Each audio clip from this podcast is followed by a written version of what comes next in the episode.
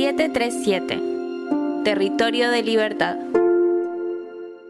Hola, bienvenidos a todas y todos al nuevo podcast de la revista 737, el primero.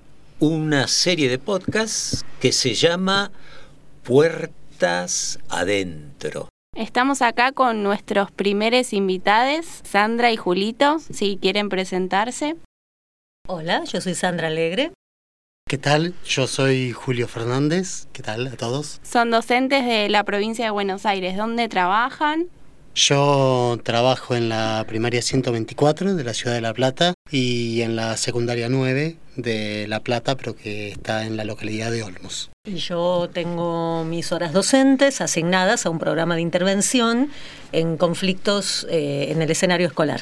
Bien, trabajadores de la educación entonces. La idea de este primer podcast que se nos ocurrió para empezar a charlar, a empezar a conocernos y ya que estamos con los comienzos, ¿no?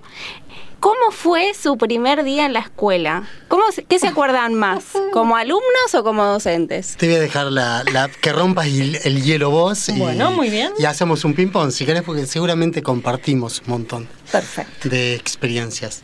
Primero voy a contar como docente. Y después, si quieren, si hay tiempo, contamos como alumna. ¿Qué les parece? Perfecto. Muy bien.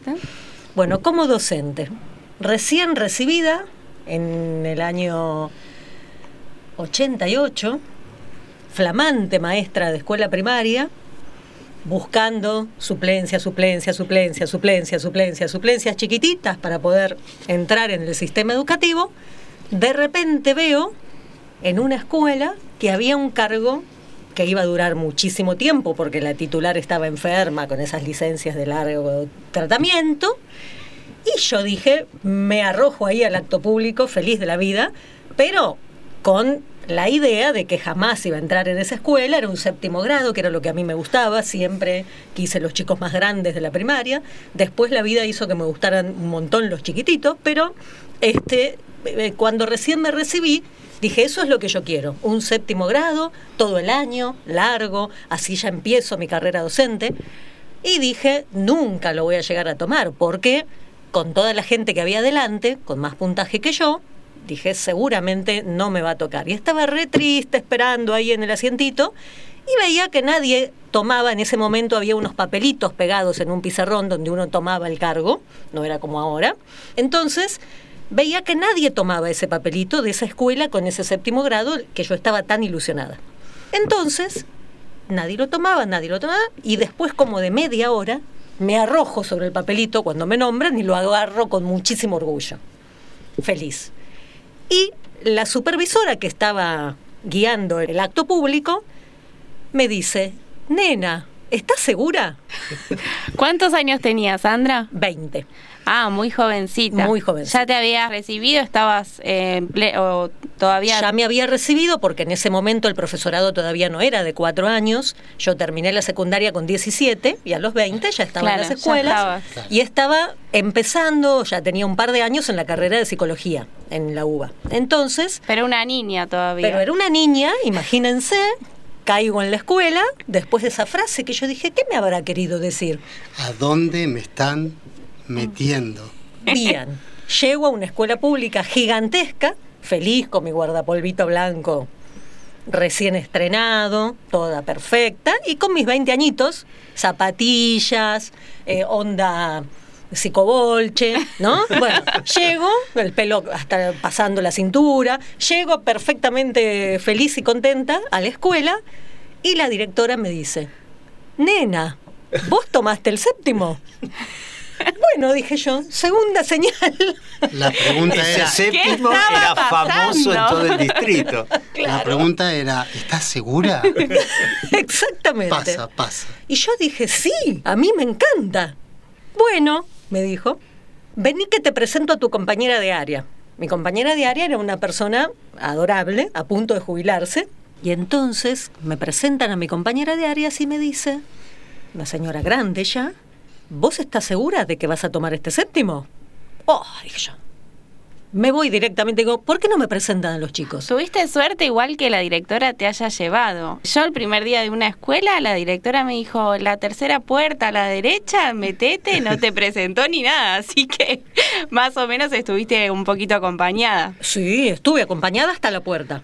donde la directora en persona y mi compañera de áreas dijeron, ella va a ser la maestra de ustedes, y se fueron.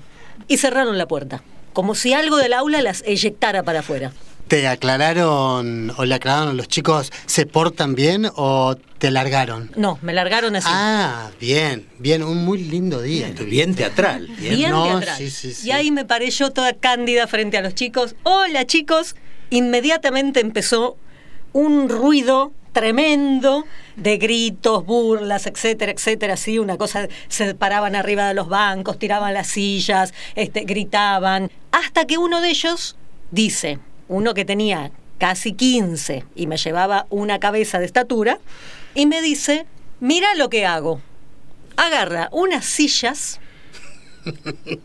la escuela era hermosa, tenía un ventanal gigante que daba a un parque y a la calle, la gente desde la calle veía, y el muchachito, con la silla y las patas de la silla, empieza a romper todos los vidrios, uno atrás del otro de las ventanas.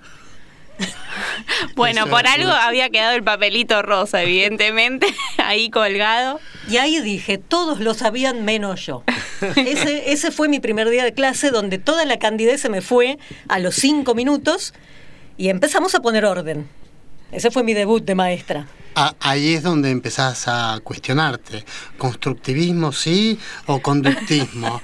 Viste que el primer día te agarra esa dicotomía de que no sabes qué, hacer. Decís, claro, llegás con Paulo Freire, pero imposible de aplicar. Estás diciendo, ¿cómo, ¿cómo hago esto? Y ahí dije, se terminó.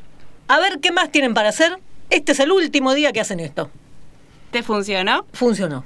Y ya no había más vidrios. No había más vidrios que romper y la sorpresa no había causado el efecto que ellos esperaban, tal vez. Querían que te vayas corriendo, porque viste que eso es lo que hacen los pibes. El primer día, cuando entras, lo primero que hacen es te van midiendo, van tanteando, más cuando, digamos, sos joven. Yo cuando empecé, yo no había terminado todavía, estamos hablando, bueno, yo soy un poquito más de acá, eh, año 95 empecé a estudiar, 96, casi 97, plena reforma de ley federal, o sea que era mm. terreno casi de nadie, tomó una escuela. Primer grado y séptimo grado, o sea, 108 uh. 8 estaba. Claro, parecida la historia. Parece que todos empezamos siempre del mismo modo. Con ¿Jovencito también? 18 años. Ah, más joven. 18 años. Chiquito, chiquito. Y tenía primer año casi aprobado porque ah. era cuatrimestral, entonces tenía creo que tres materias aprobadas. Y también no las tomaba nadie. Era un día de mucha tormenta, acto público tormenta, igual agarrás cargo seguro. la, el pequeño detalle es que yo creo que eh, tendrían que darte como una iniciación de qué tipo de escuelas hay. Tomo la escuela también. Llego, los pibes eran como no eran este no, no me pasó esto de no andaba rompiendo de vidrios por ahí. Ya no.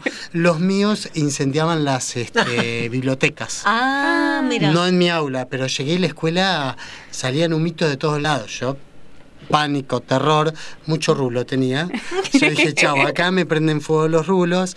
Pero nada, era una cuestión de entrar al aula también, la directora muy parecido. ¿Estás seguro? Pero vos te recibiste, pero vos Claro. Aparte me dio un metro cuarenta más o menos. Mide unos 50 horas, como 30 años más, te imaginás. Y no, bueno, yo igualmente me sucede que cuando entro al séptimo, era un séptimo, era divino, pero tenía todas las particularidades que podés encontrar en un aula. Alumnos inquietos, tenía alumnos con dificultades motrices y además tenía un alumno con disminución total de la visión. Por lo tanto, entré esto, con el librito abajo del brazo y no sabía qué hacer. Nadie te prepara, ¿no? Ninguna materia te explica cómo hacer Nadie. cuando llegas al primer día de clase. Eso es un histórico y además me parece que estamos rompiendo un mito, no sé si nos damos cuenta, que es que la educación de antes era mejor. No. ¿no? Digo, de alguna manera, estamos hablando de hace 30 años, este, y decimos algunos problemas que hay por ahí puede haber compañeros que crean que son de ahora. No son de ahora, son de hace mucho tiempo, ¿no? Son, son y debo decir a favor de los chicos siempre que ese grupo fue el que más quise en toda mi vida porque terminaron perfectamente. Más o menos dos meses más adelante, alguno dijo, es que estábamos tan acostumbrados a que los maestros que venían se iban, que pensábamos que nadie más iba a querer estar con nosotros. Lo dijeron dos meses más adelante. Les dije, perdieron porque acá el clavo se queda. Así que, este, bueno, e- evidentemente en toda relación hay un trabajo que hacer y un- algo Claro, armar, algo que y se bueno, construye siempre, se ¿no? Y que es la subjetividad del aula, del espacio, del tiempo que de alguna manera se frena ahí adentro, puertas adentro, y se va construyendo un ida y vuelta, algo nuevo también para ellos, para él, la docente. Hay, eh, hay siempre relatos sobre la distancia que existe entre la formación ¿no? y, el, y el ejercicio del trabajo. Esa, ¿Eso lo vivieron ustedes? O Y sí hay, hay digo, una, una distancia entre lo que es la formación, el ejercicio de trabajo. Yo creo que uno va formándose en realidad a medida que vas este, avanzando en tu historia laboral. Porque, digo, empieces en cualquier momento de tu carrera y esto que, que, que decíamos hoy, ¿no? Trasciende en qué momento histórico de, de la sociedad, pero también en qué momento de la carrera. Yo creo que uno se va formando y vas aproximándote a lo que es la real eh, tarea. No, me gusta tanto el término tarea, pero digo, la- lo que realmente sucede dentro del aula. Porque es esto, ¿no? Llegás, alumnos que están rompiendo los vidrios, o llegás y tenés una población de alumnos que no sabés qué hacer con ellos, o bueno, a mí me pasó en el primero que se me ocurrió salir con ellos el primer día al patio a leerles cuentos y a, y a La gran ejercitar- Merlí quisiste hacer. y a ejercitar las ciencias naturales en el patio. Claro, las compañeras este, miraban desde el primer piso de la escuela cómo los alumnos se me trepaban. Era una cosa que vos no sabés qué hacer, porque es esto, ¿no? La distancia entre los libros y, y lo que te sucede dentro del aula. Y ahí empezás a reformular, empezás a preguntarte, y nada, vas, vas gambeteándola de a poco. Te da ¿viste? miedo, pero de alguna manera también eso es lo maravilloso de, de lo Es que eso. pasa todo el tiempo dentro de, de las aulas. Tal cual. Y esa distancia tiene algo inevitable y algo interesante, que es que te das cuenta con la experiencia de que el mejor modo de aprender a hacer es haciendo. Entonces, vos podés tener toda una formación inicial que está muy bien que la tengas, porque en algún momento la capitalizás y la tenés que tener, porque es el fondo desde el cual vas a decidir muchas cosas, pero también necesitas como se dice, meter los pies en el barro y hacer, ¿no? Pon- ponerte ahí, estar con el otro. Y cada, por más que tengas experiencia, porque con los años vas teniendo un montón de experiencia y empezás a pensar al revés, planificás en función de lo que sabés, ¿no? Cuando vos sos muy pichón, bueno, pensás cosas en abstracto y después las tratás de hacer y ves qué es lo que se puede y qué es lo que no. Son como procesos a veces inversos. Pero aún así, para mí lo más interesante que tiene el aula, la escuela toda, los patios, los actos, todo, las salidas, es que siempre hay una novedad. Exacto. Eh, cuando digo, es imposible predecir todo y sería aburridísimo. La improvisación forma parte del plan todo el tiempo. Claro, el crear con lo que vos tenés ahí vivo, aquí ahora, que es algo que, que sucede cuando te encontrás con ese grupo, con esos compañeros, en esa escuela, con esas condiciones, ¿no? O sea, eso tenés que crearlo cada vez, si no se muere, no se muere. Y volviendo un poco, si se acuerdan del otro lado, ¿no? Ahora que estamos los primeros días de clases, las fotitos de todos les hijes, les sobrines ahí presente. ¿Se acuerdan algún profe que como estudiante los marcó o que los hizo decir, bueno, si alguna vez estoy frente a un aula, me gustaría hacer así, quiero tomar esto, porque se sintieron contenidos, ayudados? Sí, yo me acuerdo una profesora que era de problemática socioeducativa. Sé, creo que ya no existe esa materia. Y nos planteaba esto. Nos planteaban, ustedes lean, lean, piensen, vean qué hacer, vean, pero cuando lleguen van a, van a desplegar todas las habilidades y van a desplegar justamente esto que, decíamos, el, el, bueno, vayan haciendo con lo que tienen, con lo que tienen, con lo que pueden y vayan viendo eh, qué hace el resto de las compañeras. Yo me acuerdo que marcaba eso y al mismo tiempo que te decía eso que vos decís, la verdad que es una improvisación plena y absoluta, te daba, no me olvido más, un texto que hablaba del pensar, lo pensado y lo sopensado en el aula y me acuerdo que mm, me, partió la cabeza porque, porque es esto, ¿no? Es qué es lo que sucede en, el aula, qué es lo que sucede puertas adentro del aula, porque un poco el texto te decía esto, ¿no? Cerrás la puerta del aula y ahí, bueno, fíjate qué haces. Y eso creo que tiene que ver con la complejidad que tiene nuestro trabajo, ¿no? Y que echa por tierra todo un cierto común que interesadamente se ha instalado de que en realidad lo que hacemos tiene poco valor, eh, incluso hasta cuando nos cuestionan que tenemos una bonificación por antigüedad, como si fuese por calentar silla, cuando en realidad es una experiencia que uno va construyendo y que te permite esa experiencia, bueno, trabajar mejor, hacer Sí, también como eso interviene en todos los ciudadanos de la sociedad, ¿no? Porque docentes hay algunos, estudiantes fuimos todos y lo importante es que una maestra te dé un abrazo porque tu compañerito no gusta de vos o mm, todo obviamente lo que tiene que ver con lo educativo, con lo pedagógico, pero también uno forja su identidad, su ser social, todo dentro de la escuela, ¿no? Y, y bueno, está eso, la contención, la importancia de, que tu maestra, tu maestre, tu, profesor eh, pueda estar con vos ahí acompañándote. Mira, voy a contar una sola experiencia que tiene que ver con tu pregunta. A tal punto están grabados los maestros en nosotros que yo estoy preparando ahora un espectáculo de teatro que voy a poner una maestra en el escenario. Pero esa maestra no es algo que yo pensé. Hice algunos ejercicios sensoriales y aparecieron tres maestras mías, la de segundo grado, la de sexto grado y una profesora del profesorado. Que no me acuerdo ni siquiera los nombres de la, por ejemplo, de la de segundo grado, ¿no? No fue un recuerdo mental, fue apareció en mí haciendo ejercicios de lo que para mí era una buena maestra y apareció su cara, su voz, su mano tocándome, mimándome cuando tenía un problema en segundo grado, visualmente, o sea que ella está en mí.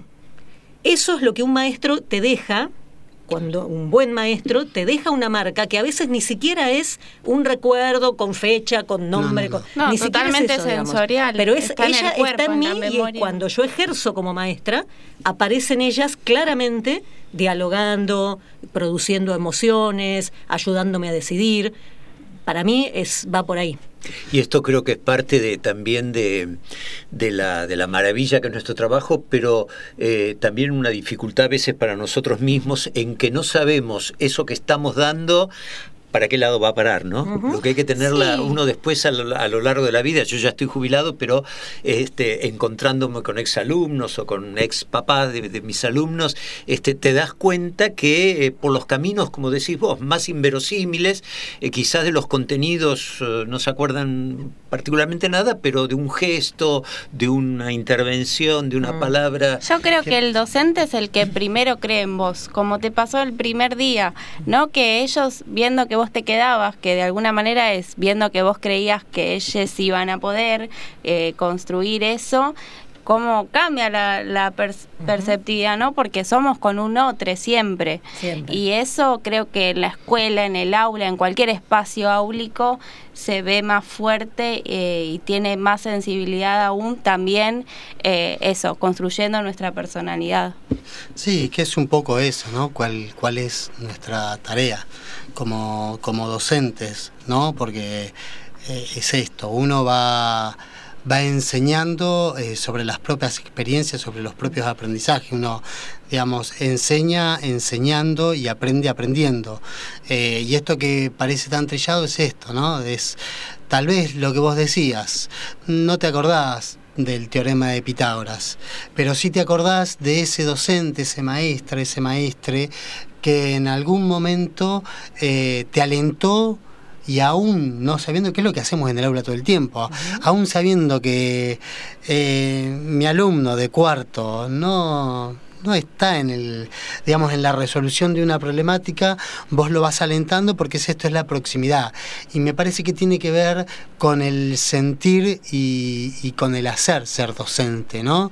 No sé si tanto que, como decías vos, Héctor, eh, que, se, que recuerde eternamente cuánto es o cuál es la tabla del 9 la verdad que hay libros y hoy hay Google eh, que te lo recuerdan, pero sí el, el cómo hacer, cómo utilizar, cómo sensibilizarte ante el conocimiento para el otro. Y yo digo, cuando mm, hoy escuchaba esto de que es con los otros y con los otros, también qué importancia, o al menos en, en, mí, fue el acompañamiento de mis propios compañeros cuando recién empecé la escuela, ¿no? Absolutamente. Eh, solidaridad. claro, la solidaridad que de clase, yo diría, porque yo me acuerdo que entré y la primera que tuve una vez que me encerraron en el aula fue a la bibliotecaria, que me decía, tengo todo este material que la verdad eh, usás la mitad, mm. pero el solamente sentirte acompañado, que es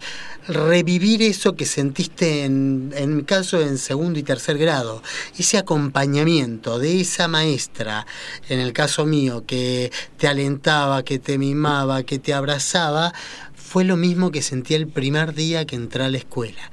Y fue lo mismo que sentí, digo, y en esto también tiene que ver y rescato la importancia de, las, de los sindicatos, porque fue lo mismo que sentí cuando tomé ese primer cargo, que no sabía que si tomarlo o no tomarlo, porque eh, la verdad que aparte me quedaba hasta muy lejos de mi casa, en donde miro para el costado y había una mesita del Suteba, que me decían, me asentían con la cabeza de tomalo, tomalo, tomalo, y automáticamente me dieron también un montón de cuadernillos de cómo trabajar en el aula, un montón de temas que yo no lo sabía todavía, pero digo, es esto, el acompañamiento. Me parece que el ser docente, el, las puertas adentro de ser docente, tiene más que ver que con el contenido, con, con la humanidad que tiene ser docente. Julio Fernández y Sandra Alegre en este primer episodio de Puertas Adentro.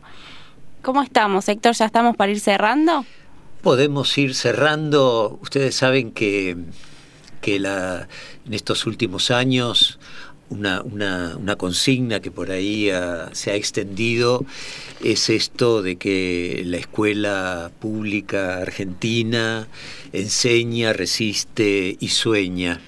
Eh, ¿Cómo reversionaría cada uno de ustedes esto? A ver, Sandra, ¿qué te enseñó la escuela? ¿Contra qué resiste la escuela, te parece a vos? ¿Y qué te animas a soñar a través de tu paso puertas adentro? Mira. Así nomás te tiró la pregunta. Así nomás. Pero mira, voy a, voy a decirte, voy a contar una cosa muy chiquitita para contestarte eso. Mi maestra de sexto grado supo discernir en una ocasión en la que yo le pegué violentamente a una compañera eh, que algo había pasado por lo cual yo había hecho eso. Y el algo que había pasado era que mi compañera acostumbraba a eh, hablar muy críticamente y hacer lo que ahora sería bullying a una mejor amiga que yo tenía que era muy morochita de piel. Entonces por eso este, la molestaban un montón. Un día yo no soporté más eso y reaccioné y a la rubia que la molestaba a mi amiga la agarré de los pelos y le pegué una linda piña en el patio. O sea, ese episodio, que enseguida llamaron para que a mí me este, sancionen, la maestra dijo, nos miró a las dos y solamente dijo, a veces se puede herir físicamente y a veces se puede herir de palabra, y las dos cosas son igualmente graves. La escuela me enseñó justicia, me enseñó igualdad, me enseñó compañerismo. El sindicato, años después, conmigo como maestra, que siempre digo que entré a la escuela a los tres años y nunca salí, eh, reforzó eso, me hizo sentir parte de un colectivo que luchaba por eso. Junto con colegas que a veces por temor o por distintas ideas tal vez no se afilian o no, o no participan de la lucha sindical, pero que también colaboran en el sueño, ¿no? en el sueño de que cuando vos salís de la escuela, salís mejor que como entraste. ¿no? O sea, para mí el, el, sueño tiene que ver con, con ir hacia un lugar eh, que a veces nos parece más o menos utópico según las condiciones, las épocas, las situaciones, pero que siempre es ese horizonte al que vos decís... Del que habla Galeano, ¿no? Del que habla Galeano, ¿no? Donde vos decís, esto que yo lo viví, que a mí me hicieron mejor, mejor persona, mejor ciudadana, mejor compañera, quiero que mis alumnos también tengan la oportunidad de hacerlo a través de mi paso como docente por la escuela. Te la dejo difícil, Julito. bueno, adhiero a todas las palabras. Eh, me parece ahora podemos ir cerrando ya. No, em, yo digo, eh, ¿qué me enseñó en la escuela? Em, me enseñó justamente a, entender el mundo, a, entender eh, el pueblo, decía yo en su primer momento, de pueblo, a entenderlo como un lugar em, hostil, mm. por sobre todo, eh, diferente, eh, diferente para cada uno de los que estábamos en el aula y de los que transcurren en el aula como alumnos y como docentes.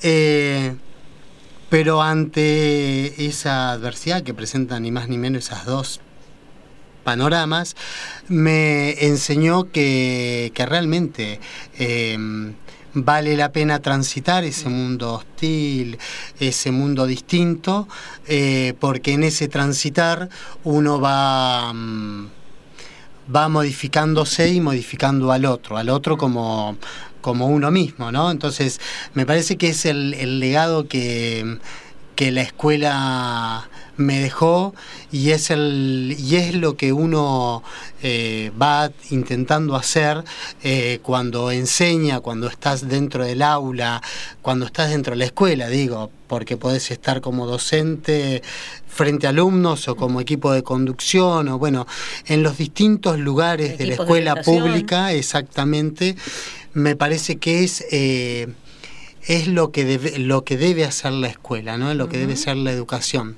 Ir transformando el mundo para que sea un mundo mucho más inclusivo y es parte de mi sueño, ¿no? Que el mundo sea inclusivo, de que todos sean todes mm. y no sea un, un bonito, una cuestión bonita y de moda, que mm, cada vez... Eh, el país en el que vivimos sea un país eh, más nacional y cuando digo más nacional, que sea realmente eh, esto, ¿no? Que el que está al lado, la provincia al lado, el que está mucho más lejos sea también este, mi hermano, mi compañero, mi alumno, digo, sea ese otro parte de mí y mm, me voy perdiendo porque estoy mayor.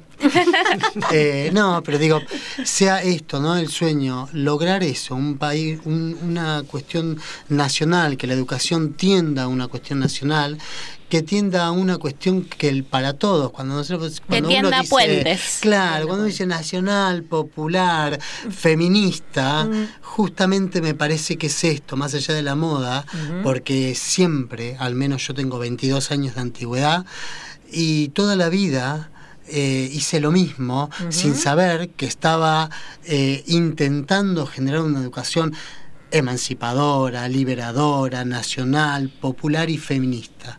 Y me parece que eso es lo que tenemos que, que hacer como escuela pública.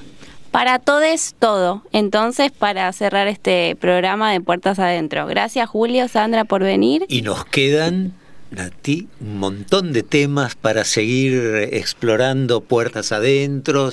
Eh, hoy ha surgido una beta, pero también nos queda la soledad, nos queda el aislamiento, nos queda este, la hostilidad adentro de puertas adentro, los conflictos y todas las pasiones y las cosas hermosas que nos da este trabajo. Gracias a todos por estar escuchando. Nos vemos la próxima. Nos escuchamos. 737. Territorio de libertad.